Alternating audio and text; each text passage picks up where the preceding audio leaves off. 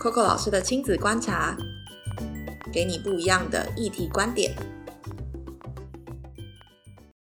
Hello，我是 Coco 老师，欢迎收听 Coco 老师的亲子观察。呃，还记得昨天跟大家说的，就是我们讨论了孩子在学校发生事情或问题的时候，或者跟别人吵架的时候该怎么办，对不对？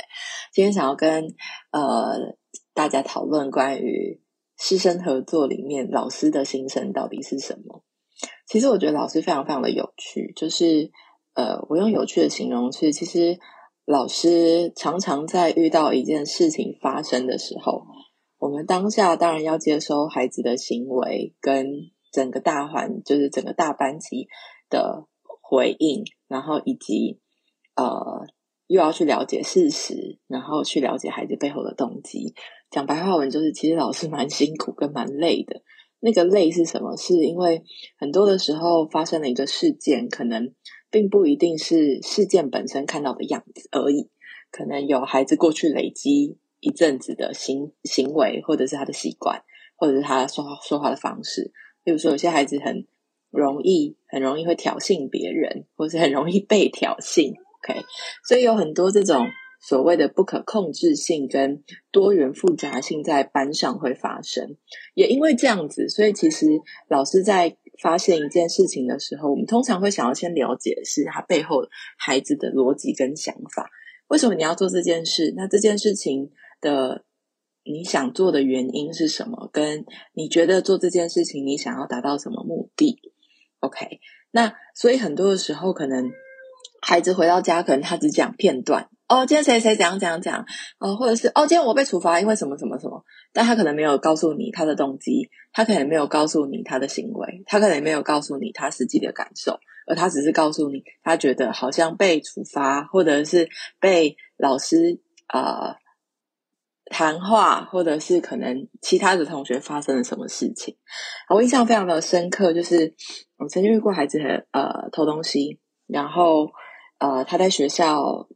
在处理的时候，然后呃，学校的学校的状态就是，当然会告诉家长啊，会什么什么什么什么。但我就问那个孩子一个问题，我就说：那你有想过你要怎么解决你一直想要偷东西的这件事吗？为什么你想要偷东西？他就说：因为在家里面东西都是大家一起的，都没有我的，我想要一个我的。好，所以这时候其实。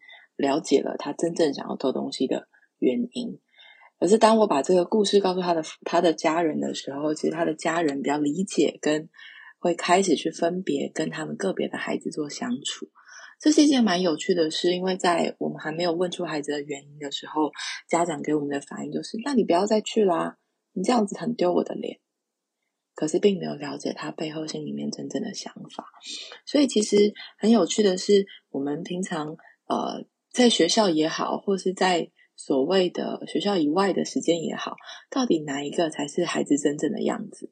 我举我们为例，我们有照顾的孩子，他在学校，嗯，在呃协会来说，照顾了一群所谓的偏乡地区的孩子，他们课后会过来，大家应该都听过。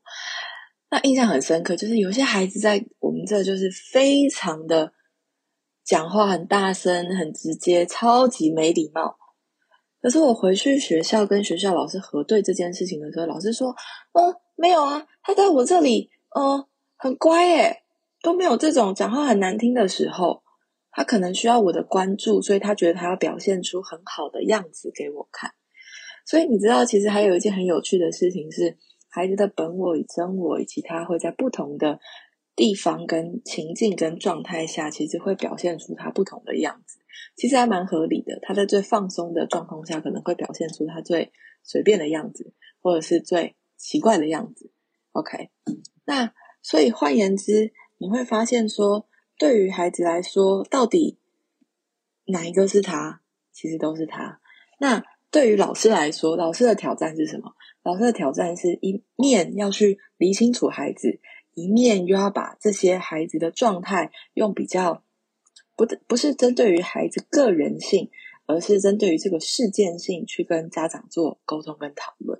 而这个沟通跟讨论的下一步，其实是希望他在家里面或者是平常生活当中，家长可也可以一起协助帮助孩子去面对这件事。我举个例来说，有些孩子他可能长期的状况下是忍耐的。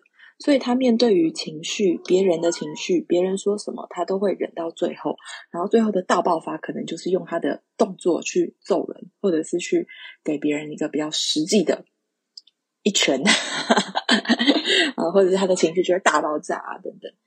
对啊，所以其实当如果孩子是这样子，我们只留意到他最后面做的事情，没有留意到他情绪的累积，或者是他长期的压抑的状况的话，那这些行为跟动作就会越来越明显，跟越来越多。所以该怎么办？最实际的做法其实是，老师其实最跟家长在沟通的时候，最希望的是希望让家长了解之后，我们可以怎么一起帮助孩子，在各个面向上面，在家里面，在各种环境里面可以被提醒，然后可以更好，让这个一致性可以慢慢的产生。所以，其实我觉得，呃，以老师的角色来说，老师也蛮辛苦的，然后也想要跟。家长们分享一下，每一次老师们要去想最难的一件事情，其实是怎么样跟孩子，跟怎么样跟你们做完整的沟通。为什么？有时候沟通我就很怕家长听到了之后回去又痛打小孩一顿。啊，其实我蛮害怕的啊，或者是可能回去的时候最常跟孩子说：“你就是这样啊。”OK，所以其实，在这些过程里面，最重要的事情是我们怎么样成为好的伙伴。然后一起帮助孩子成为一个更好的人，所以我今天只代表我自己，可能并不一定代表全部的老师，但是我只要鼓励每一个家长，请你常常关心你孩子的老师，因为他要面对的不是只是你的孩子，他要面对的是非常多的孩子。当然有老师的专业，但是老师也是人，老师的心也会受伤，老师也会觉得很挫折。老师也要去思考怎么样跟你们跟孩子做沟通，所以最实际的做法就是与老师在同一阵线，跟老师一起协力。那你说你会遇到一些嗯，可能情绪也失控的老师啊，或者是可能不知道该怎么做的老师啊，怎么办？所以其实也建议你在学校里面找到老师团队。OK，如果是幼儿园，他们从小班、中班、大班。OK，会认识很多不同的老师。那如果是学校的老师，OK，那尽可能的呃，以用观察的方式，也常常不只是因为孩子的事情了解老师，可能在青师座谈会的时候也好，或者是呃更多的不同的面向去关心跟了解孩子跟老师的状态。那也不是站在一个监督者的角色，而是只要试出，我希望可以跟着孩跟着你跟着孩子一起更好。我相信老师们都是很乐意的。今天这一集讲到这里。希望大家可以跟你的学校孩子、学校的老师，平常生活当中不管上什么课的老师，都成为很好的伙伴。因为我们的目标是帮助孩子成为一个更棒、更好的人。今天这集到这里，拜拜。啊，对了，记得把这个 podcast 呃追踪，然后订阅，它就会每个礼拜提醒你。我们下个礼拜见。